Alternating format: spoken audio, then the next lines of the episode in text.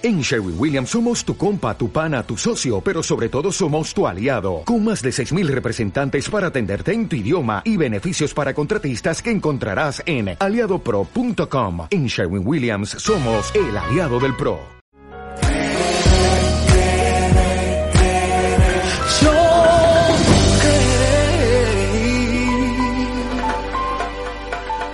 ¿Qué tal? Buenas noches. El coronavirus derivado de la COVID-19 afecta a los pulmones, pudiendo generar una severa neumonía que en algunos casos puede poner en grave peligro la vida del paciente, sobre todo en aquellos grupos considerados de riesgo. Sin embargo, existe otro órgano de vital importancia que también puede verse afectado de forma directa o indirectamente por esta pandemia. Se trata del cerebro. Hemos estado expuestos a cantidades ingentes de miedo, miedo a la muerte, miedo a enfermar. Por otro lado, ese aislamiento al que hemos estado sometidos, en algunos casos con el agravante de la soledad para esas personas que convivían de forma única en su casa. Y eso sin tener en cuenta el terrorífico desenlace de tener que enterrar a un ser querido, a alguien a quien, a quien amas, sin siquiera poder despedirse. Las cifras empiezan ya a cantar y están ahí nada más y nada menos que han aumentado en un 170% los casos diagnosticados de ansiedad. El Instituto de Farmacología lo corrobora de alguna manera al considerar el aumento del 5% en toda la venta de fármacos utilizados para paliar los efectos de la ansiedad, los trastornos del sueño, así como la depresión. Si estos datos fueran poco, podemos hablar que la Organización Mundial de la Salud, en uno de sus últimos informes, concretamente en diciembre del pasado año, establece que en torno a este año y al próximo, en torno a un 25% de la población mundial necesitará ayuda psicológica.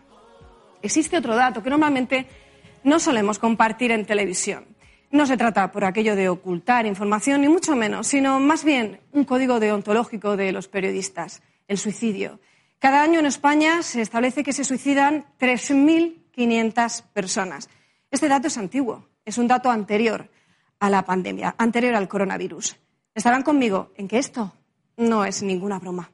Por eso hoy en Todo es posible, si lo crees, hablamos de salud de salud mental. Y para ello contamos con nuestro programa, en nuestro programa con un experto. Concretamente estamos hablando de Javier Corbalán. Él es profesor de psicología en la Universidad de Murcia, además de obviamente psicólogo. Javier, muy buenas noches. Bueno, bienvenido. Si es tan amable, por favor, cuidado con el escalón. Bueno, Javier, estamos hablando con una persona que lleva ya bastante tiempo tratando todo tipo de dolencias psicológicas. Tengo aquí un pequeño currículum, si no me equivoco, es profesor de psicología, como decíamos, en la Universidad de Murcia, de la asignatura Diferencias individual, Individuales dentro del Departamento de la Personalidad, Evaluación y Tratamiento Psicológico en la Universidad de Murcia. Cuenta con más de medio centenar de publicaciones en su haber.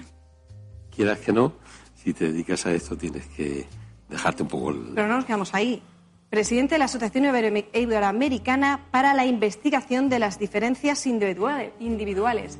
¿Esto qué, es, exactamente? Bueno, la IDI es una sociedad formada fundamentalmente por todos los profesores que tenemos interés o que explicamos esta asignatura y nos importa la psicodiversidad, la variabilidad del comportamiento. Nos fijamos en aquellas conductas, en aquellas áreas en las cuales las personas nos hacemos peculiares, distintos, únicos. Y todo eso es como el fundamento para que luego podamos intervenir en el plano terapéutico, en el del diagnóstico, en, todo lo que después es la psicología. Es una asignatura troncal, está al arranque de la carrera, pero permite a los psicólogos tener esa visión amplia para entender que cada uno somos una pieza muy peculiar en la historia. Entiendo, Javier. Y hablando de diagnóstico, situación complicada la que nos está tocando vivir eh, a nivel psicológico, podríamos hablar, en primer lugar, lo decíamos antes, con esas cifras, el miedo. ¿Cómo está afectando? ¿Cómo cree usted que afecta y nos está afectando el miedo? De una manera radicalmente distinta a como lo veníamos padeciendo, exagerada, grande, problemática. Las respuestas de ansiedad, como bien recogías en tu informe, Inmaculada se han disparado. no, no hay, digamos, antecedentes en la historia de la psicología, en la breve historia de la psicología, tenemos 100 años, pero bueno, no hay antecedentes de una situación así. Con cualquier colega que hables te, te cuenta que su consulta, sea pequeña, sea grande, está desbordada. Hay una presión asistencial. Nosotros en la universidad tenemos un servicio asistencial para alumnos, para profesores y luego también para alguna gente de fuera que viene a utilizarlo. Bueno, pues estamos justamente esta semana intentando dar respuesta a una situación que nos sobrepasa. No tenemos profesionales para poder acoger y hay unas listas de espera increíbles para, lo que es la psicología, sí. Como experto, también como habitante, ¿cómo ve usted ese diagnóstico en general eh, de la sociedad? ¿Mayor irritabilidad, mayor agresividad? ¿Qué opina? Sí, y, disparo de la conflictividad entre nosotros. Digamos que las personas estamos habituadas a un tipo de convivencia y a un tipo de interacción y la presión que estamos teniendo desde diferentes planos. Por una parte, la cohabitación que se hace cada vez más estrecha.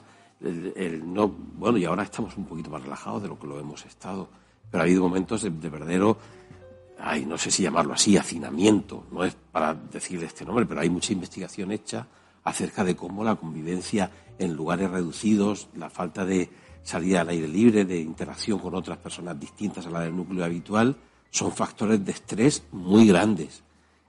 De hecho, por ejemplo, eh, en las vacaciones habituales, que debería de ser entendido como un momento de, liberación y pues, relax. Pues, al contrario, lo que teníamos era que se disparaban no tanto como ahora, las cifras de, problemáticas, de, divorcios incluso. De, Juega la economía, Javier, en esto un papel importante, ¿verdad? Claro, porque tenemos por una parte toda esta situación de, digamos, confinamiento, junto con una serie de problemas económicos que ya sufrimos una vez hace en la crisis de 2008 y que trajeron, ellos por sí solos trajeron una, consecuencias importantes en el plano psicológico de muchas personas.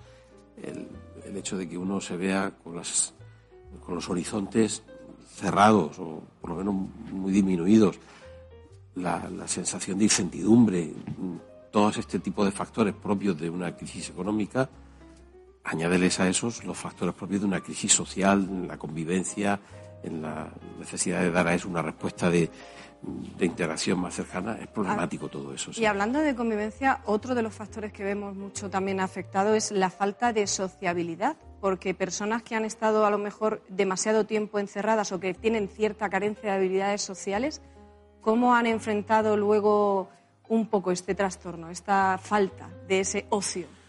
Pues esa sería otra tercera cuestión muy relevante, que el, que nos obligue el contexto a tener una respuesta inhibitoria, fundamentalmente inhibitoria, de aislamiento y de frenado de la conducta, pues finalmente puede hacernos acostumbrarnos a esa situación, darla por buena, entenderla como lo que toca vivir y finalmente, no es para todo el mundo, pero sí para ciertas personas, va a ser una forma como de, bueno, pues dejar atrás aquello que, vamos, más que dejar atrás, dejar de lado aquello que más les cuesta hacer. Si hay retraimiento y dificultades sociales, pues es muy probable que, que se agudicen. Que se agudicen, que se disparen en este, en este contexto y que, y que perduren incluso después que esto haya pasado. ¿eh? Tenemos que llevar cuidado con, Esto nos lleva de alguna manera a un término que no es nuevo, lo hablábamos al, al comienzo, el síndrome de la cabaña, eh, un término antiguo que, bueno, relativamente dentro de lo que ya hablábamos de la juventud de la, de la psicología, eh, que se acuñaba anteriormente para los expresidiarios cuando tenían que volver de alguna manera a ser, reinsertados en la sociedad, tenían ese miedo. Estamos viviéndolo, podemos vivirlo ahora, de esas personas que han vivido ese confinamiento severo. Cuéntenos qué es esto, porque a día de hoy todavía hay personas que tienen miedo a salir a la calle. Exacto, el síndrome de la, de la cabaña sería una expresión de esa dificultad que uno puede tener para desempeñarse en un mundo que es demasiado amplio en relación con su universo que se ha circunscrito durante un tiempo prolongado a una situación de hacinamiento o de, pequeñez. ¿no? De hecho, hay una patología, o sea, en nuestro cerebro debe haber algo ancestral insertado ahí relacionado con esto, porque la agorafobia es una fobia clásica, independientemente del síndrome de la cabaña. que nos habla de un miedo a los espacios abiertos, a, la interacción con, el mundo, a lo que es el, intercambio mm, libre. El miedo a abrirse, quizá. Sí, el miedo a estar, exacto, a experimentar la apertura en, todas sus dimensiones. Pues si combinamos una situación en la cual has tenido que estar pues, sufridamente recogido de una manera involuntaria en este caso, pero que luego finalmente termina por adaptarte y aceptarla, como puede pasar en la prisión, en la experiencia de prisión, en la experiencia de, mm, bueno, de secuestro, cuando te, después de un secuestro. Tenemos que el cambio a una situación totalmente abierta, pues parece que remueve todos esos recursos ancestrales y lo que en principio podían ser mecanismos que están ahí para facilitar ciertas supervivencias, pues al final se nos vuelven absolutamente.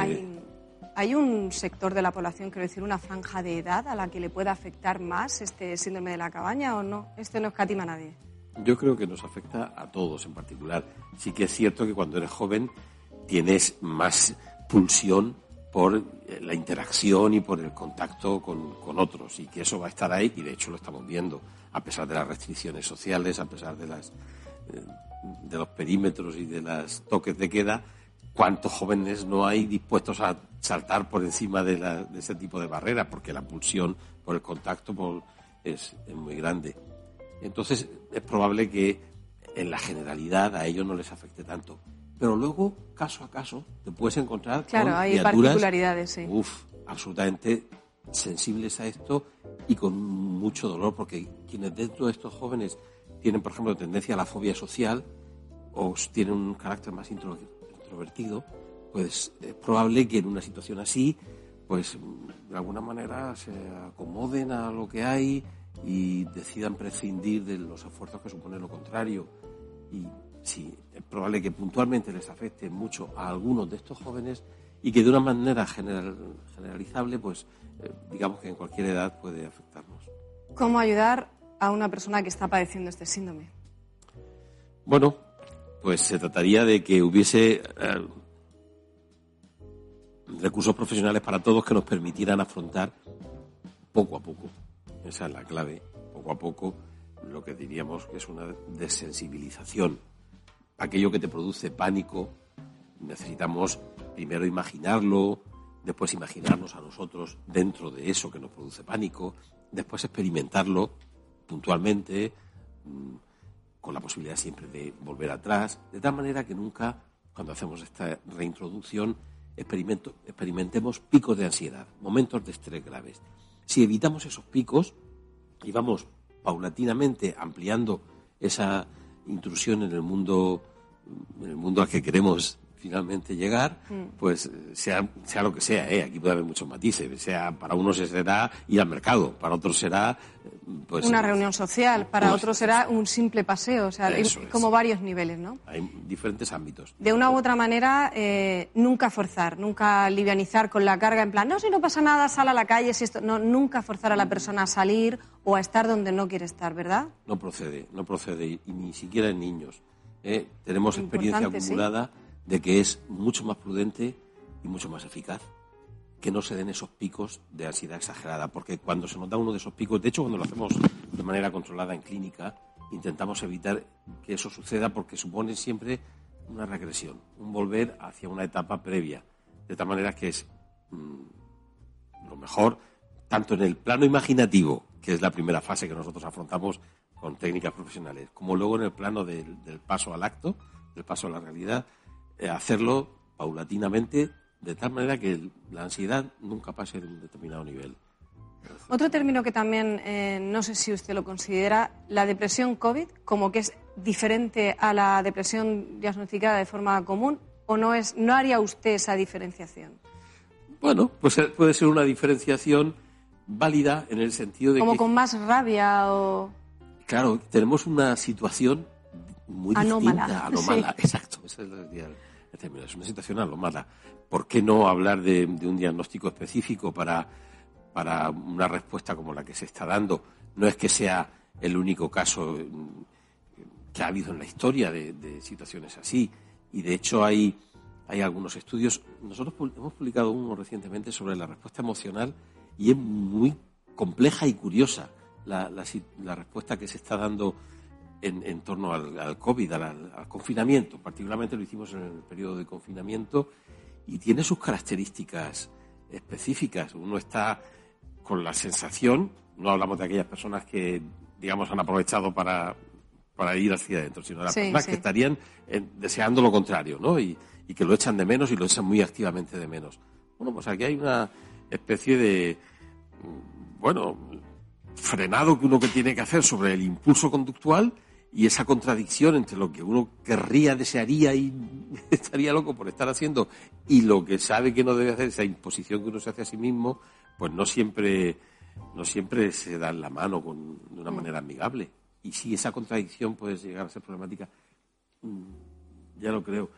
En general, fíjate, las depresiones cursan con, con una tendencia a la no actividad y no tienen por qué ir acompañadas de ira. Y estamos encontrando que en estas ocasiones hay depresión con mucha presencia de ira asociada, de, tensión, de, agresividad. Mm. Sí, de hecho a mí que me gustan los datos, ya lo, hemos visto, hemos podido sacar alguna cosa, por ejemplo, el aumento, ya lo decíamos, de la sintomatología ansiosa, alteraciones del sueño, aumento de preocupación o anticipaciones catastróficas, aumento de la desesperanza incluso algo, entre comillas, novedoso, que es el aumento de la necesidad de higiene, el lavado de manos o de estar continuamente tomando la temperatura. Todo esto podrían ser patologías que se derivaran de... Claro, también la obsesividad, que es otra de esas grandes respuestas que, traemos de serie y que, bueno, que habitualmente pues a todos nos afecta un poquito, a algunas personas muchísimo, por cierto. El, trastorno obsesivo compulsivo es de las situaciones más duras de gestionar en el día a día. Bueno, pues esa respuesta obsesiva está implantada en nuestro cerebro ancestral. Por lo tanto, es fácil que en una situación de estrés continuado, acumulado, con esas situaciones de confinamiento que hemos descrito, pues, pues salgamos por ahí y se nos vaya por ahí la patología. Digamos como que hay grandes grupos de personalidad y vamos a tener una cierta tendencia a, que, a exagerar nuestros rasgos patológicos, ¿eh? sean de carácter obsesivo, sean de carácter depresivo. Ah, lo de la ansiedad va en cualquier lado. ¿eh? Hay gente muy ansiosa, pero eso es compatible o puede haber comorbilidad de la ansiedad con cualquiera de ese, ese estilo nuestro de, afrontamiento. Quiero aprovechar ahora que le tengo aquí también su faceta como profesor de la Universidad de Murcia. Mm. ¿Qué percibe usted entre sus alumnos? ¿Cómo ha afectado a, a la gente, a los alumnos? ¿Qué margen de edad, por cierto, tienen más o menos? ¿O tiene de todas las bueno, sí, tengo en primero tengo gente de 18 años fundamentalmente, aunque también hay por ahí algún escapado de, sí, bueno. de 50 y así. que sigan. Que los saludo, por cierto. Em, y luego en los másteres, pues tenemos gente de 23.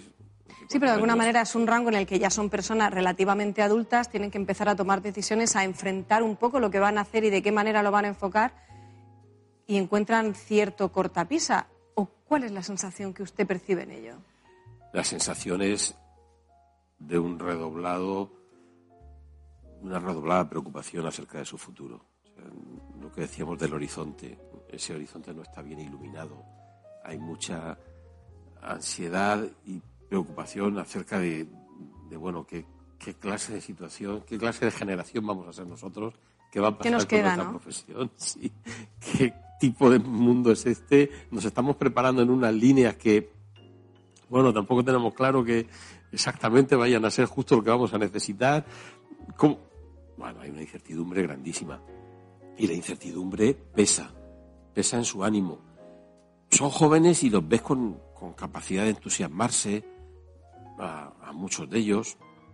Yo diría que se han exacerbado las respuestas porque también con la capacidad de deprimirse a muchos otros y de tirar la toalla. He visto bastantes abandonos más allá de lo que era habitual. Y por otra parte tenemos también un cierto boom de gente que está pudiendo ir a la universidad. Ah, sí que he notado una mejora en las notas.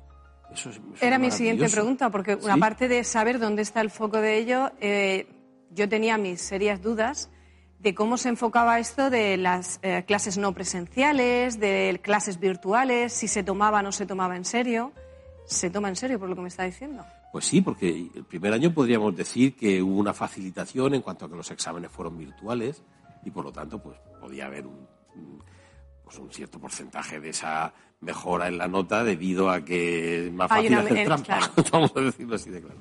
Pero ya se trataba, se insistía mucho y se intentaron incluir todos los controles que era posible.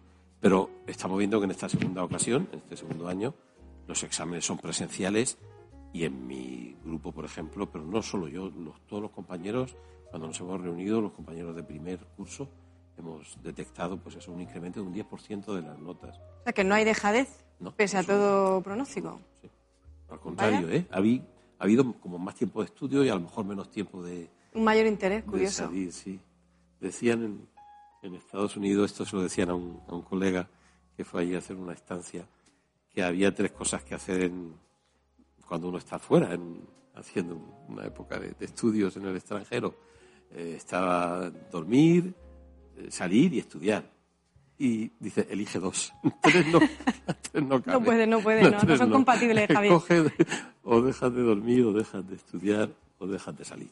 Bueno, al margen de ese plausible cuanto menos aumento de, la, eh, de, las notas, de la calidad de las notas, hablábamos antes de esa pequeña, de esa, bueno, pequeña, esa gran desazón que pueden sentir los estudiantes.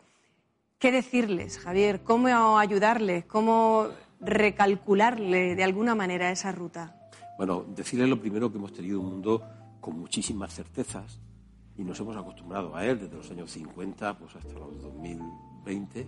Hemos estado con una estabilidad tan grande, por lo menos en estos países nuestros, en Occidente, lo que llamamos Occidente cultural, la estabilidad ha sido la, la tónica y uno sabía cómo iba a ser sus próximos años y salvo que hubiese una interrupción por algún accidente o una cosa extraña, ese mundo previsible, mm, ese mundo previsible está, se ha, ido, se ha ido de todas, todas.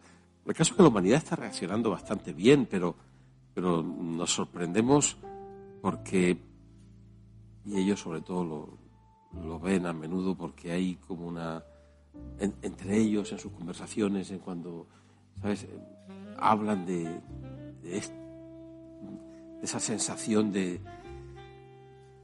¿Por qué les pasa esto? ¿Qué, tienen, qué tenemos, porque todos hemos pasado por ahí? ¿Qué tenemos en esa época de nuestra vida? ¿Qué es lo que nos hace que nos enganchemos, que nos podamos atascar y entremos como aquel que dice en bucle? Hay desconfianza en el, futuro. No hay la sensación de, no voy a decir de seguridad, pero sí de cierta mm, certeza. ¿Y el presente juega un papel importante? El presente es que también es tan cambiante, digamos que de semana a semana las, cosas son las decisiones, desde las decisiones políticas hasta los datos de las estadísticas, hasta la nueva información que aparece, también es todo tan inmediato, la irrupción de, los, de las redes sociales, de la información que ya no se maneja desde, una perspectiva, digamos, unitaria o más o menos centrada en torno a unos argumentos, ¿no? La información fluye y uno se conecta a Internet, cualquiera puede estar ahí y ser replicado y reproducido y cualquiera puede... Claro, y eso tiene su beneficio, pero tiene su peligro también. Tiene su peligro, mm. tiene su peligro. Me encuentro, por ejemplo, con algún caso de algún jovenzuelo que, que he conocido y que, bueno, pues de repente lo ves, ha escrito unos pensamientos bastante extravagantes, por no decir eh, extraños. ¿Y, ¿Y qué le dices? ¿Cómo, ¿Cómo afrontas esto? Pues hay que intentar reconducirlo, en un caso particular como este, reconducirle hacia la sensatez, hacia la serenidad, hacia la esperanza también. Hablando de reconducción, hace no tanto, en 2019, lo hablábamos al comienzo del programa, de los muchos escritos y los muchos estudios que tiene usted publicados, tiene uno de ellos en concreto en en YouTube, un proyecto en proyecto contigo, contigo que se llama Ansiedad en los Millennials. Este es de 2019, pero por lo que estamos hablando podría serle muy de utilidad a cualquier chaval que lo necesite ver ahora. Por supuesto, pero, pero más todavía. Es decir, que, lo que estábamos hablando ahí sería para una población, digamos, que funciona y está bien adaptada, y la situación que tenemos ahora es que eso, esa ansiedad, disparada, difícil de manejar, difícil de comprender la propia respuesta del organismo ante ella, ya no afecta a un pequeño porcentaje, ¿no? Ahora es bastante generalizada. Ahora quizás se identifiquen con esos contenidos pues el 30 al 40% de las personas se puedan ver ahí. bueno, sí, le puede venir bien echar un vistazo. Hemos hablado de esa cierta supuesta dejadez, comentaba yo, si podía verla con respecto al término académico, no lo hay. Me gustaría brevemente que me contara qué opina del teletrabajo ya a nivel padres, cómo puede esto afectar. Pero antes de hacerlo, antes de que me responda, hacemos una breve pausa y volvemos en unos minutos.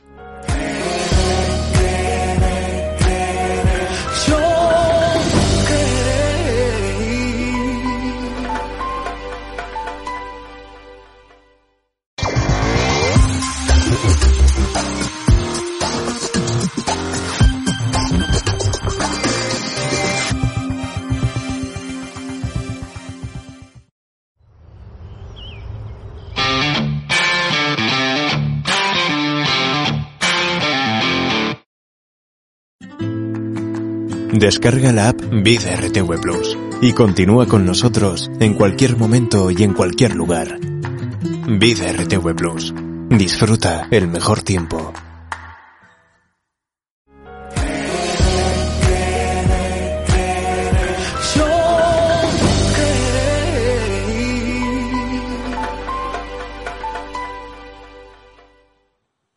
Seguimos y seguimos hablando de salud mental. Y continuamos con la compañía de Javier Corbalán, profesor en la Universidad de Murcia y, como no, psicólogo. Javier, antes de, la, de esta breve pausa, hablábamos acerca del teletrabajo. Un término, no sé si viene para quedarse, pero nos afecta, nos ha afectado, ¿cómo? Por supuesto que viene para quedarse. Ya había venido para quedarse, pero venía lento.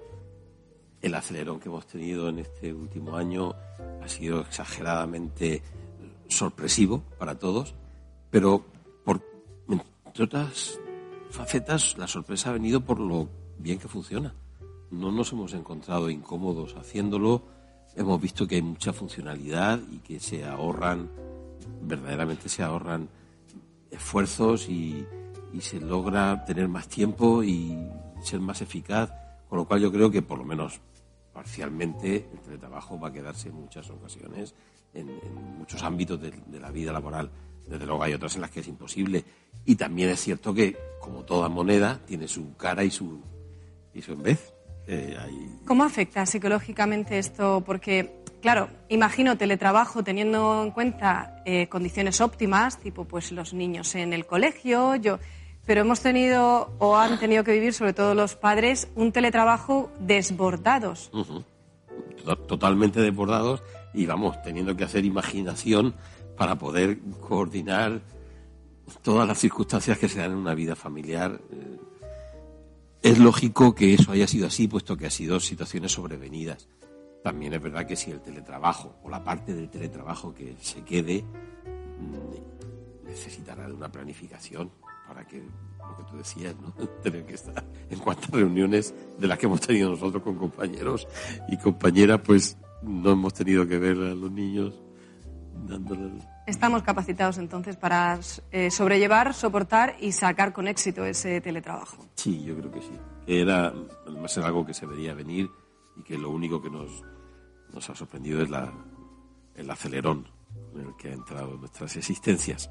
Habríamos avanzado un poco cómo, cómo nos ha ido afectando esta pandemia, pero si siguieran, si las condiciones restrictivas las condiciones de salud se agravaran, si esto se mantuviera más tiempo en el tiempo, valga la redundancia, ¿cómo podría afectarnos? ¿Cómo, ¿En qué podría derivarse?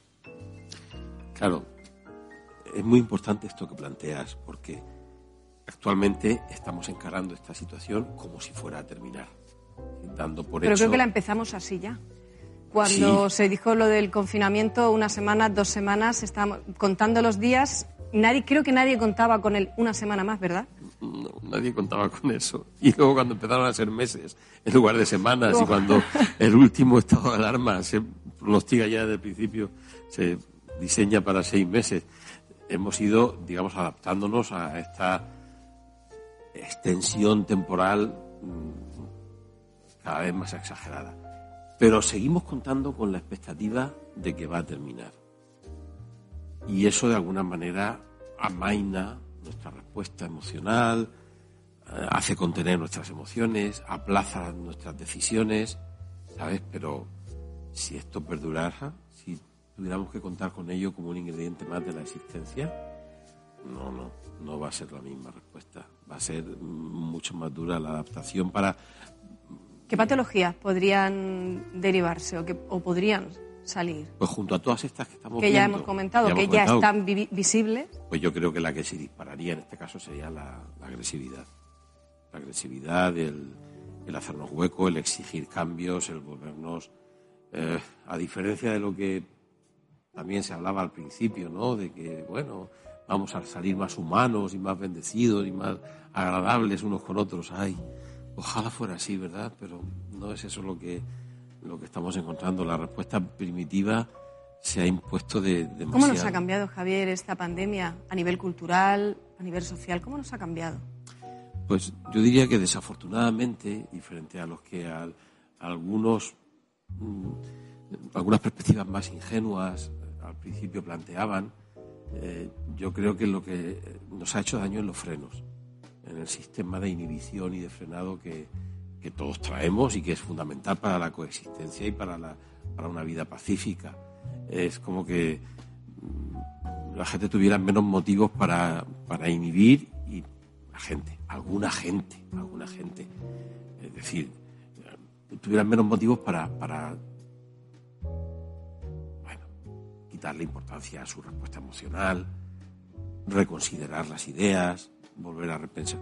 Todo eso, todo ese resistiré del principio. Sí, era algo que le iba a preguntar ahora. Arrancamos esta pandemia con el I will survive, resistiré, ese efecto de aplauso, de buen rollo, esa frase mítica de saldremos de esta y saldremos mejores. ¿Qué opina de eso? Pues que ¿Hemos salido mejores? ¿Estamos no, saliendo? Desafortunadamente, con, eh, es decir, desafortunadamente, para, para lo que podíamos pensar de una perspectiva ingenua. Demasiado optimismo, quizás. Demasiado ¿no? optimismo, sí, sí, una sensación. No, no, no, no. No está el ser humano. No nos hemos trabajado mucho toda esta parte. Entonces, algunas personas sí, algunas personas que venían, digamos, moldeándose con cuidado y haciendo de, sí, de su vida una obra de arte, un, algo, un proyecto consciente, o, digamos, de, de entrega, de, de afinar en lo que sería la contención de, de, sus emociones, la comprensión de la vida del otro, una, lo que también reflejan dos términos muy de moda. En, por una parte, la empatía, la capacidad de entender a los otros y, por tanto, comprender el, la contención que tiene que haber en, en, uno para que todos podamos funcionar, y la resiliencia, o esa capacidad de mejorar, ¿no? de resistir y hacerse uno mejor. Pero eso aunque a algunos les afecta mucho, porque de alguna manera ya venían en esa trayectoria, o bueno, o se han despertado por una, una iluminación súbita, digamos, las tendencias generales no van por ahí. Sí, pero entonces lo que, lo que estamos de acuerdo Javier, es que quien estaba de alguna manera trabajando en sí mismo, en esa interiorización, en conocerse, en sacar lo mejor de uno mismo, pues quizá haya seguido esa línea, sobre todo como decíamos antes. Uh -huh. Estás solo en casa, tienes tiempo, te cultivas más. Pero lo que sí está claro es que quien no tenía esa tendencia, la pandemia no le, no le, ha hecho, porque una de las cosas que leemos es, esta pandemia nos ha servido para interiorizar, para pensar más en, en nosotros con respecto a lo que damos y hacemos por los demás, pero un poco humo, ¿no? Un poco de humo hay ahí, sí. Eso me temo que no es la respuesta general. Y, no solo es eso, es que al contrario, lo que nos encontramos es una mayor crispación, que por otra parte, pues, tiene algo de lógico situación de crisis, pues los, la crispación emerge. Afortunadamente también permite que, que la solidaridad y, la, y, y la, el buen rollo también pueda aparecer, pero... ¿Cree usted que nos hemos vuelto más solidarios o no? Como conjunto de la sociedad, yo diría que no. Que estamos en las mismas. Que parcialmente sí. Quizá yo también tengo una perspectiva demasiado diferencialista y, y me fijo en, en, respuestas extremas de unos y otros. diría que aunque puntualmente para algunas personas sí, y ahí tenemos las respuestas que hay, pues no sé, iniciativas de tipo banco de alimentos o ONGs, es cierto que, que han crecido, han crecido ante la necesidad y han crecido ante la generosidad de la gente que se vuelca en ellas. Pero hablar de eso en términos generales me parece Aventurado. Aventurado, sí, iba a decir desatinado, pero bueno, aventurado. También, no, Vamos ir, demasiado lejos, ¿no? sí. Bueno, pues precisamente, Javier, eh, con su permiso, vamos a salir a la calle y lo vamos a hacer de la mano de nuestra compañera Agustina Ontivero. Ella ha hablado con ustedes, con las personas que caminan por la calle y precisamente les hemos preguntado acerca de esta pandemia y también nos va a trasladar algunas de las preguntas que ustedes mismos han hecho a través de las redes sociales. Hemos salido a las calles para ver qué opinan nuestros ciudadanos sobre la repercusión que está teniendo el COVID en estos tiempos. Así que te invito a que me acompañes y lo veamos juntos. Eh, ¿Crees que esta pandemia nos ha vuelto mejores personas? La verdad no lo creo, mm, creo que es más postureo y decir mm, vamos a apoyar la situación, pero la gente habla mucho y hace poco. Bueno, creo que sí.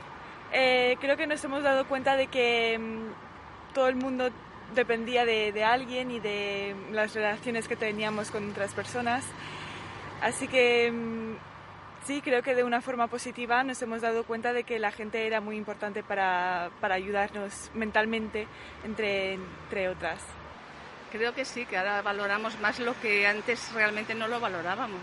Es el, el amor hacia la, la familia y los seres, los amigos y todo eso. Antes a lo mejor nos tirábamos tiempo sin contactar con ese amigo o con esa tía que la tenías ahí, bueno, ya la llamaré y ahora por lo ya lo valoras más.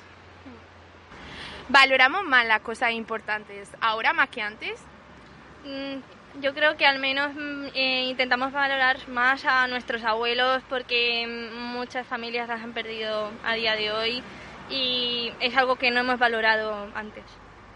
Sí, claro. Yo pienso que cuando te quitan una libertad que antes a lo mejor no tomabas en cuenta, que era algo, algo normal, eh, te hace dar cuenta ¿no? de ese tipo de cosas. Eh, antes a lo mejor no dedicábamos tanto tiempo a la familia y hoy queremos hacerlo y no podemos, entonces como que lo tenemos más, más en cuenta, ¿sabes? Eh, la verdad es que sí, uno cuando es como el típico cliché de que si no tienes algo y te lo quitan, lo quieres y no sabes lo que verdaderamente importa. Pues la verdad es que sí, estar encerrado 24/7 en una casa, sin, bueno, los que viven, los estudiantes que están en otra ciudad, en, en otros países, notarán más eso. Pero en general yo creo que la ciudadanía de esto va a sacar un buen provecho, ¿verdad? Claro, porque nos hemos dado cuenta que no hay, no hay que dar nada por sentado. En cualquier momento puedes perderlos y dices, jolines, si es que esta persona que la conocía de toda la vida de repente se ha muerto. Entonces como que, como que valoras más todo eso, ¿sabes? Y dices, tengo que aprovechar cada minuto y, no sé, y, aprender todas esas cosas que antes las dabas por hechas y, no sé, y llamar más a la familia y estar más en contacto con la gente. Eso es lo que hemos aprendido. Y dejando al margen el tema de la salud, ¿qué, qué consecuencias crees tú que nos dejará esta pandemia?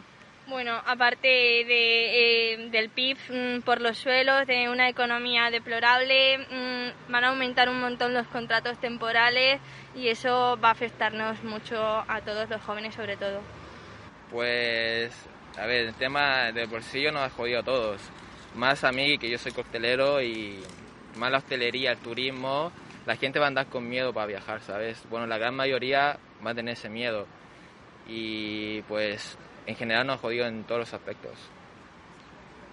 Consecuencias buenas y malas. Las buenas ya las hemos comentado, que, bueno, que aprecias más, digamos, el contacto y la cercanía con tus amigos y tu familia. Y las malas es que va a haber mucha gente con problemas psíquicos, gente que vive sola, que se ha quedado aislada en la pandemia y va a tener verdaderos problemas para, eh, digamos, superar todos estos años de soledad, porque realmente al final pierdes el contacto con todo el mundo. Entonces creo que hay una, buena, una cosa buena y una cosa mala, es decir, digamos que 50-50%. Hemos podido observar la opinión de cada ciudadano con respecto a estos tiempos que estamos pasando y queríamos oír las preguntas que tienen nuestros seguidores en redes sociales. Queremos preguntarle a nuestro querido especialista que ha venido hoy lo siguiente. ¿Por qué las personas sufren depresión y cómo solucionarlo? ¿Cómo podemos hallar el equilibrio entre exigencia y mediocridad las personas que somos radicales o polarizadas? Y por último, ¿alguna vivencia negativa de la infancia repercute en tu vida cuando creces y eres adulto? En ese caso, ¿se llega a superar del todo? Bueno, compañeros, aquí os dejo la pregunta de nuestros queridos seguidores. Nos vemos la próxima semana.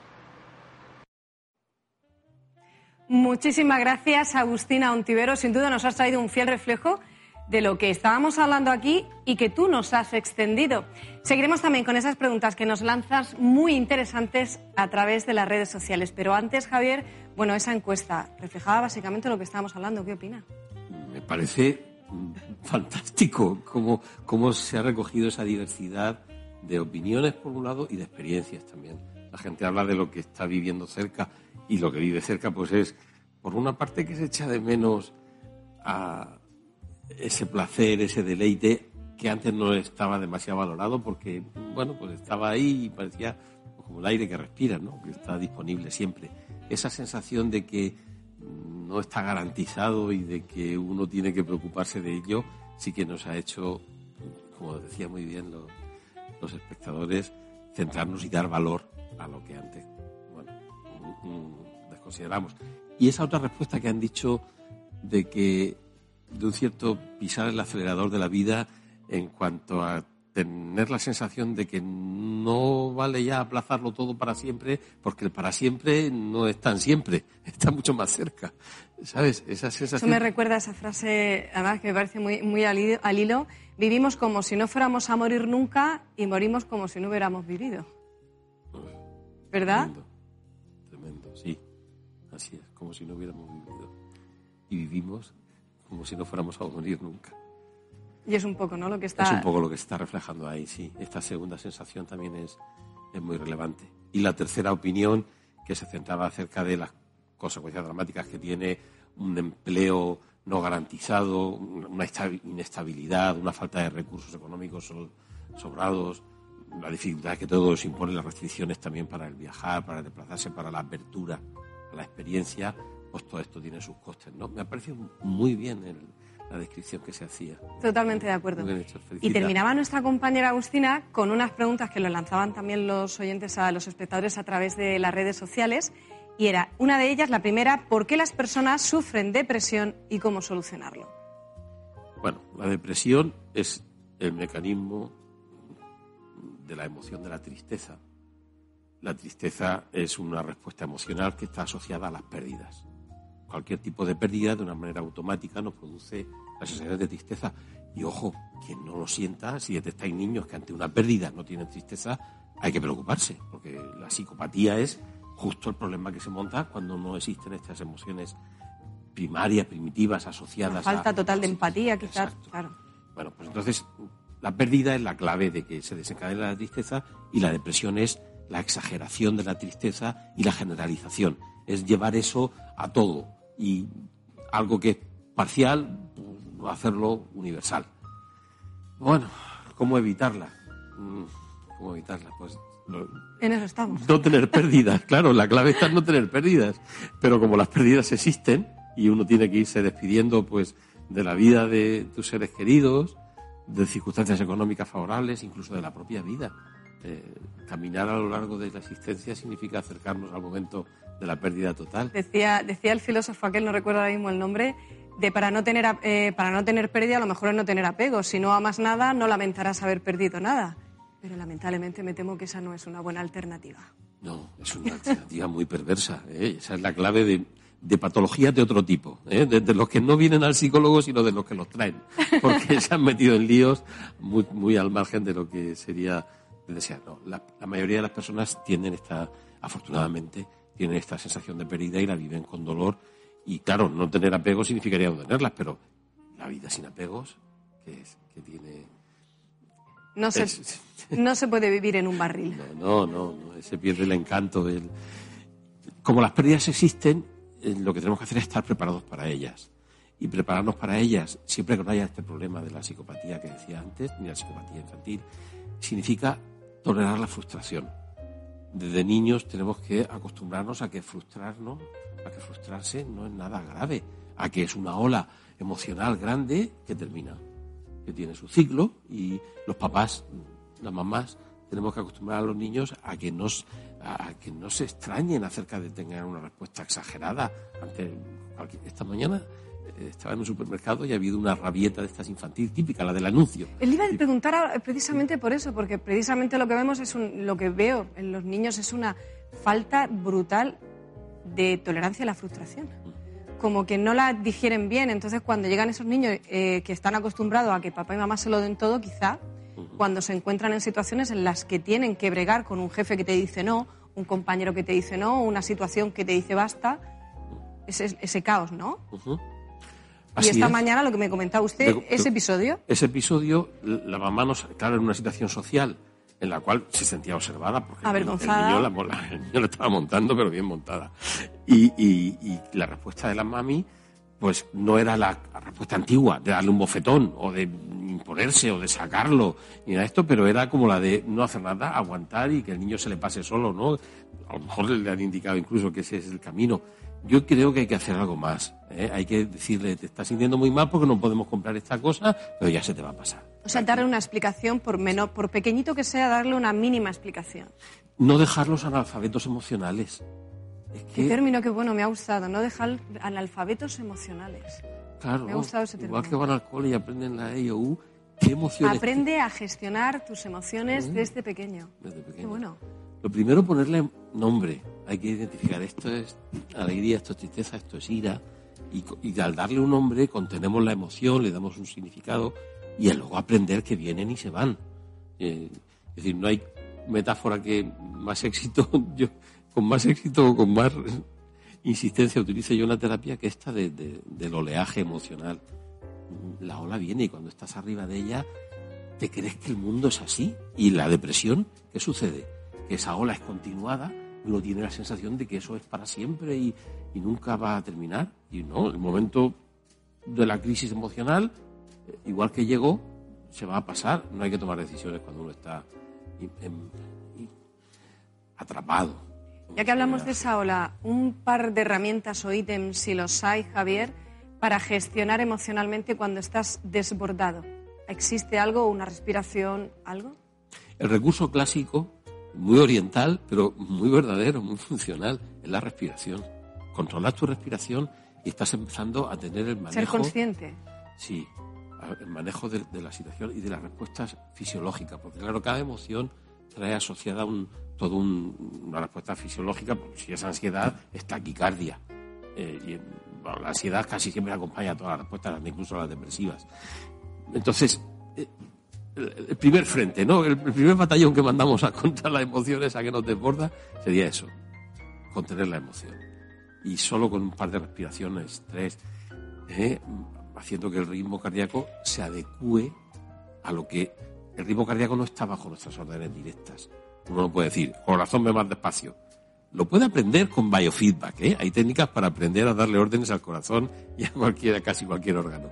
Pero la respiración sí, la respiración, tú conscientemente puedes enlentecerla y automáticamente, igual que el ritmo cardíaco acelera la, respiración, el aminoramiento de la respiración desacelera el ritmo cardíaco.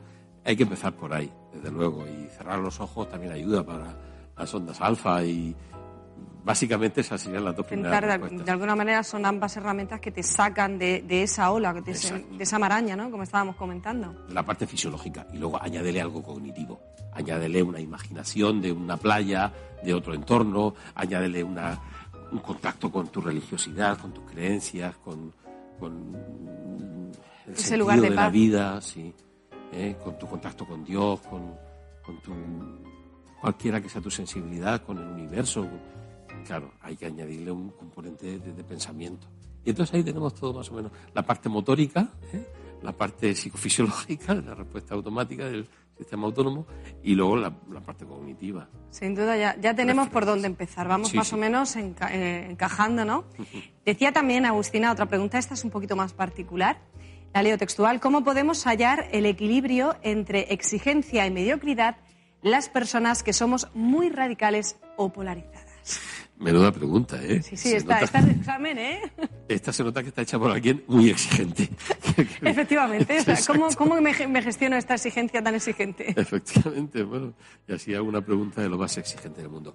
Pues sí, las, las tendencias obsesivas, como decíamos antes, son el otro gran grupo de patologías, son patologías del pensamiento. Aquí, más que la emoción, la emoción está detrás, por supuesto, y acompaña al pensamiento, pero aquí quien manda es el pensamiento. Y ahí Ah, mi compañero Pedro Jara tiene por ahí un, libro que se llama Adicción al pensamiento. Adicción al pensamiento de Pedro Jara. Sí. Lo buscamos. Bueno, esto le puede servir a nuestro oyente, a nuestra espectador, espectadora, para que lo pueda buscar. Seguro que sí, porque todo ese mundo de la obsesividad, también la película Toc Toc, de mi amigo Vicente Villanueva, ese director valenciano que... ¿La conocéis la película? Toc Toc, trastorno obsesivo compulsivo, por dos veces es la llevada al cine de una obra teatral que es bastante exitosa, que tiene ya más de, más de 10 años. Pero es una película buenísima, muy recomendable para todas las personas que tengan esas tendencias pues, pues obsesivas. creo que ¿eh? con un libro, una peli. Ya está. Tiene buena respuesta. Vamos, vamos. Y por último, ¿alguna secuencia negativa de tu infancia repercute en tu vida cuando creces y eres adulto? ¿Es posible superar esto del todo? Pues Fíjate en, como metáfora lo que sería el daño que se le hace a, un arbolito niño, un arbolito pequeño. Cuando tú das un, hachazo o viene un, frío, eso uno puede decir, ¿cómo va a afectar a mí las cosas que sucedieron hace tanto tiempo? Sí, porque todo lo que se ha construido detrás, después, se ha construido encima de una zona dañada. Cuando esa zona quedó sin arreglar, sin restaurar, sin, eh, sin poder digamos, suturar esas heridas, los aprendizajes posteriores en ese área, no en todo, claro, cuando la devastación es grande, pues tenemos personalidades trastornadas y, que sufren mucho. Pero en general, para las personas que, digamos, contienen las heridas en ciertas zonas, esas ciertas zonas no terminan de estar bien, a no ser que, pues a no ser que las mismas circunstancias vitales te den muy buenos argumentos para que olvides y te desentiendas de eso o reconstruyas a partir de otras nociones religiosas, de la propia psicología, de la, filosofía de la vida, de las experiencias de interacción, de la pareja, de las, en fin, hay muchos motivos por los cuales eso puede quedar arreglado, pero no siempre. Y de hecho la psicoterapia, que es, pues gran parte de esas cosas tienen que ver con, nuestra psicoterapia, tiene que ver con acontecimientos estresantes del presente, pero que normalmente hacen más mella y más daño en aquellas personas que tienen ciertas heridas abiertas. ¿Puede quedar restaurado del todo? Pues eso es lo que tratamos de hacer en psicoterapia. ¿eh? Fundamentalmente mirar hacia atrás, ver qué se quedó sin cerrar en aquel entonces, qué partes de esas heridas siguen abiertas y por qué, qué cuestiones se plantearon entonces y siguen pendientes en tus reflexiones más íntimas. Y con todo eso, pues, claro, echar mucha mercromina ahí y hacer que sea distinto. Sí se pueden, se pueden restaurar, sí, sin duda ninguna. Lo que no hay que esperar es que todas sanen de una manera espontánea. Algunas sí, muchas sí. De hecho, la gente madura y se hace adulta y tiene vidas razonablemente felices. Pero hay otras heridas que no, que necesitas ayuda profesional. Y por eso existe la psicología. Porque hay gente que va al psicólogo y que paga por eso, pues porque le sirve, obviamente, porque mm, se logran, se logran ver desde otro punto de vista. Javier, hemos hecho un diagnóstico crudo, latente, de la realidad que estamos viviendo actualmente, eh, pero no me gustaría dejarle ir hasta que no me, dé un plan, una alternativa, porque seguro que usted de los que te pongo el problema, pero también te pongo la solución. Mm. Y seguro que las hay, eh, a nivel ejercicio, alimentación, cuénteme.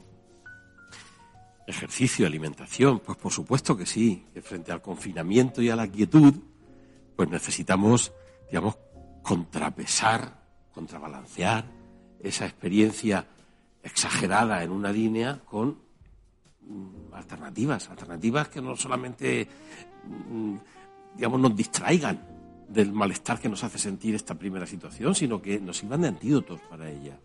Entonces, en este sentido, si tenemos un problema de inmovilización, pues movilicémonos de alguna manera. Yo, qué sé, ahora mismo hacer deporte es mucho más fácil y salir y pasear es más fácil que lo fue hace unos meses. Pero incluso tanta sedentariedad, pues al final termina por, ¿sabes? Entonces sería eh, no más tele, interactuar, ser escuchados, hablar. Primero moverse. El primer recurso para la depresión, moverse, Muy movilizar el organismo. Ahí está una clave fantástica. Como decíamos de la respiración, el movimiento ya per se tiene un valor terapéutico impresionante, hasta en la misma depresión. ¿Eh? Y si se puede hacer con algún sistema de conteo y de refuerzo, pues mejor para que eso quede bien consolidado. Moverse. Obviamente, si con eso cubrimos una- un flanco. Otro flanco es el de la interacción. Hay que mm, hay que organizar las reuniones con los amigos esos que te veías una vez cada pues no pues organizan aunque sea por telemáticas y No, te, ai- no se- no te aísles, no, No te, te aísles. aísles, no te aísles. Si puedes ir al contacto personal porque te da la ocasión, perfecto. Y si no, pues hazlo telemático. Ten reuniones no solamente de trabajo. Utiliza el Zoom o lo que sea, o el Google o lo que sea, para verte con los amigos. Puedo hablar de mi, de mi caso personal. Por supuesto. A lo mejor no he Claro. salido a caminar mucho, pero me he comprado una máquina de esas de mover las piernas. ¿Y le ha servido? Me ha servido, sí. Sinceramente me ha servido.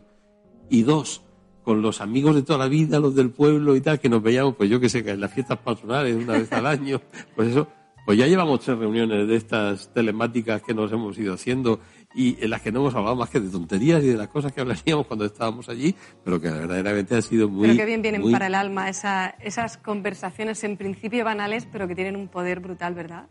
Yo creo que hemos experimentado una, un cierto tipo de interacción que hacía muchos años que no teníamos gracias a, a ese pequeño punto de contacto. Por supuesto, si fuera posible hacerlo presencialmente, pues mucho mejor, ¿no? Pero uno en Cartagena, el otro en Murcia, el otro. Sí, pero de alguna manera ya se ha abierto camino. Sí, se ha abierto. Ya se ha abierto camino y no sabemos. Eh, no es su campo, pero seguro que también puede decirme algo, algún alimento que pueda ayudarnos para enfrentar este tipo de patologías. Bueno, hay alimentos que estarían bien siempre en nuestra, en nuestra dieta, que siempre son recomendables, salvo que haya una, algún problema de, de intolerancia con la fructosa, que también lo hay, es una cosa que, de la que no se habla mucho, pero que hay que considerar. Sí, la hay, sí. Sí la hay. Pues en general, eh, eh, el aproximarse a la fruta, a lo crudo, a, los alimentos crudos que podemos tomar, que son básicamente frutas y algunas verduras. Algunas verduras. Pues eh, eso siempre es una riqueza. El magnesio es un antidepresivo fantástico.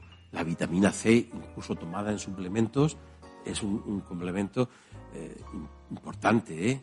Pauling, que creo que es hasta ahora es el único que tiene dos premios Nobel, eh, se tomaba 4 gramos de vitamina C todos los días y vivió hasta los 92 años.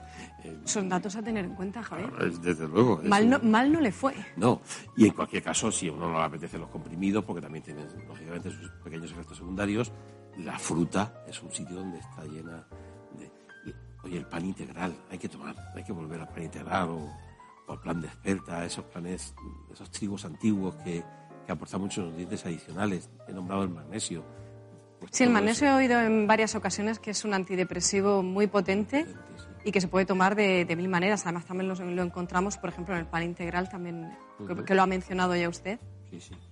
Y esa combinación de vitamina C y magnesio es muy es muy potente para paliar cualquier estado, imagino, en, primera, en primeros episodios Mm. Depresivo, ¿no? es de hecho una mano importante y no hay por qué recurrir al suplemento. Hay alimentos, hay combinaciones de alimentos que los traen, ¿no? A ver, yo no voy a ser el experto en esto, pero creo que, que el arroz de habichuelas es, Es un clásico que no falla, ¿no?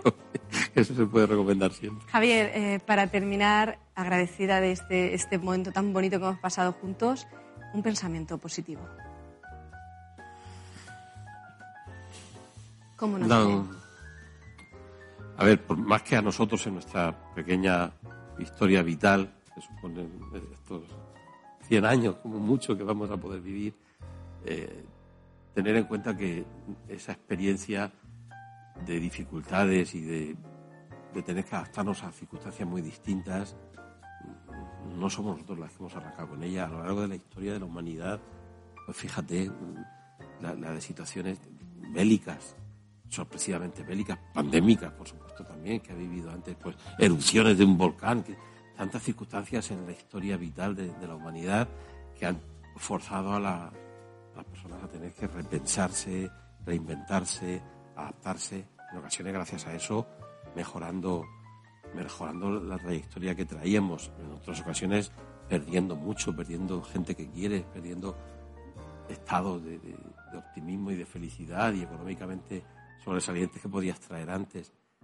pero toda esa trayectoria vital la, hemos, la hemos ido ganando como, como especie, como grupo de, de, almas y de gentes, dándonos oportunidades nuevas y, y entendiendo que, bueno, pues que nos podemos sumar a, a, los planes.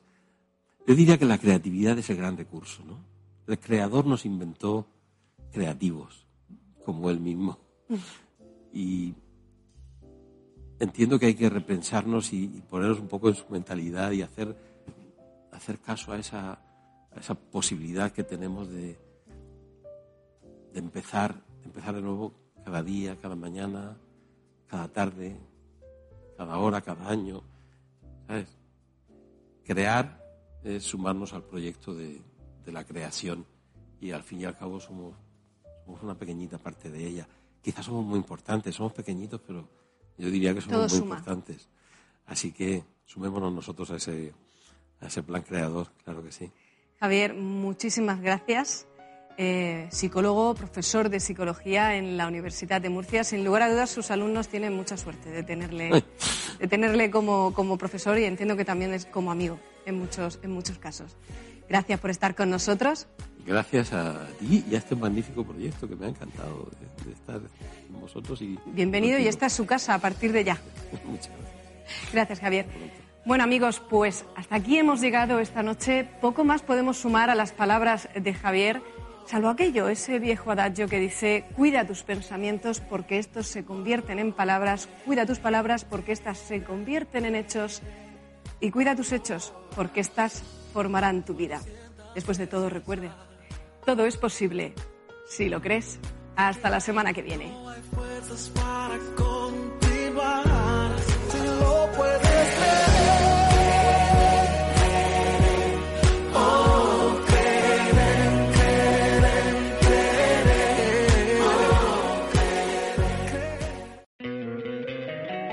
Don't you love an extra $100 in your pocket?